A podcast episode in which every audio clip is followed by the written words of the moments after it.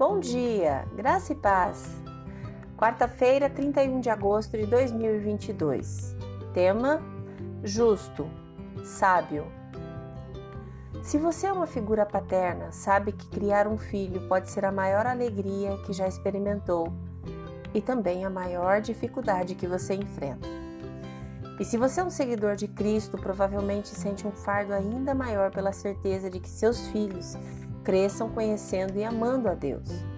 Em Provérbios, capítulo 23, versículo 24, nós encontramos o seguinte: O pai dos justos tem motivos para se alegrar.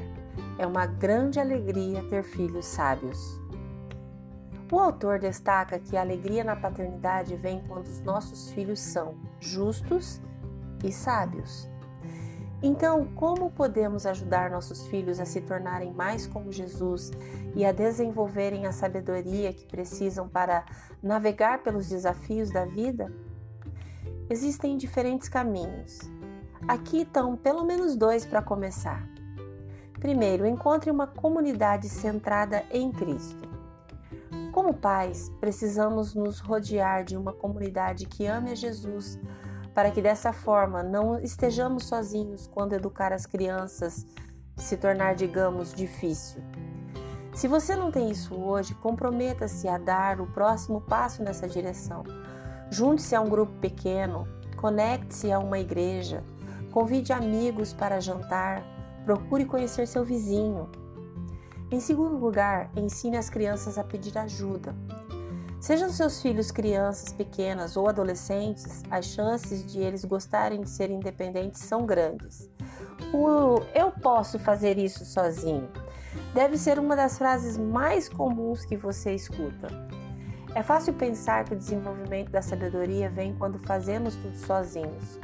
Mas Tiago, capítulo 1, versículo 5 nos lembra que Deus nos dará sabedoria quando pedirmos isso a ele. A melhor maneira de ajudar nossos filhos a desenvolver a sabedoria é mostrando a eles a fonte da sabedoria.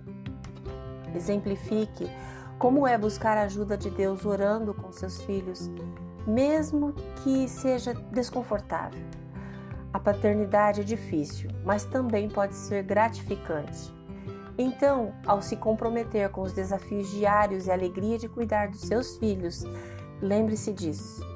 Na verdade, a sua maior contribuição para o mundo pode não ser o que você faz, mas quem você educa.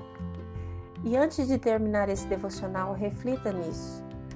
O que eu e você podemos fazer hoje para ajudar e direcionar as crianças das nossas vidas para Jesus? Você crê, deseja? Ore comigo agora. Senhor Jesus, mesmo que as minhas forças sejam pequenas, me dê o entendimento necessário para que eu possa ensinar e orientar as nossas crianças. Agradeço por Sua maravilhosa palavra nessa manhã. Amém. Deus te abençoe com um dia maravilhoso. Graça e paz. Bom dia!